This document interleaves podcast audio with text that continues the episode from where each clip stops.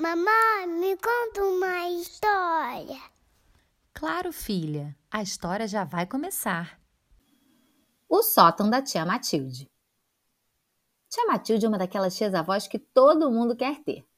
Ela é uma fofa e adora receber a família em sua casa de campo, fazendo questão de agradar a cada um.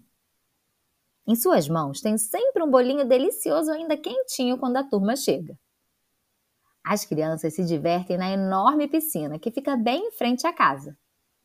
Já para os adultos, a titia oferece seus confortáveis sofás para descansarem depois de uma semana puxada, enquanto os adolescentes saem para passear a cavalo pelos arredores.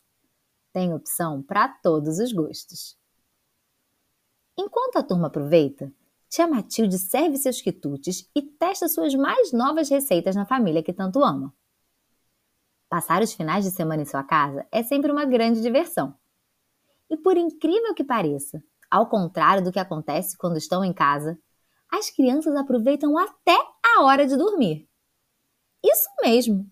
A hora de dormir, que durante a semana é aquela guerra, vira uma grande aventura.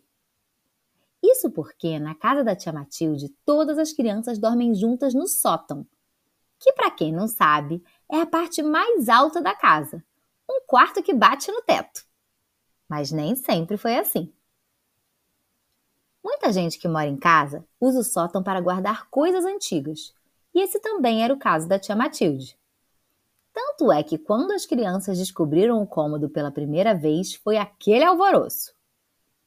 Umas ficaram curiosas para saber o que tinha lá dentro, enquanto outras tiveram frio na barriga só de ouvir falar em entrar num quarto escuro cheio de velharias.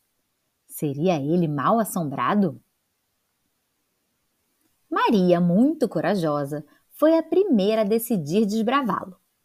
Por via das dúvidas, chamou Isabela, vizinha de sítio da tia Matilde, para entrar lá com ela. Como elas não são bobas nem nada, se muniram de equipamentos para ajudá-las na missão. Lanternas para verem melhor, capacete para protegerem as cabeças e apitos para pedirem ajuda se algo desse errado. E lá foram as duas, enquanto as outras crianças ficaram no pé das escadas esperando.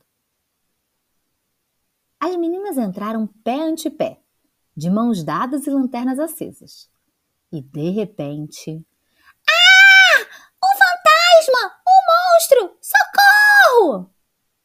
Nervosas com o que acharam que tinham visto, as meninas largaram as lanternas e saíram correndo, esbarrando em tudo, inclusive em um interruptor que acendeu várias luzes do cômodo. Ao verem as coisas no claro, notaram que o tal fantasma era só um lençol velho, cobrindo um abajur de pé. E o tal do monstro era uma enorme estante de madeira cheia de buracos que pareciam olhos e boca. Ufa! Barra limpa, gente! Podem subir! Gritaram as duas para as demais crianças, que se juntaram a elas com baldes, panos e vassouras. E agora, mãos à obra! A criançada se dedicou de verdade, passando o dia arrumando o sótão, separando o que era para jogar fora, o que iam doar e o que apenas precisava ser lavado. O lugar que estava super bagunçado foi ficando lindo colocaram luzes de Natal para enfeitar, vários colchões e fotos da família para alegrar o ambiente. E naquela mesma noite, todos dormiram juntinhos lá em cima.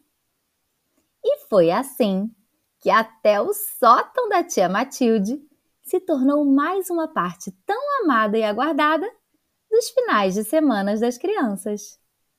Se você gostou, curte e compartilha.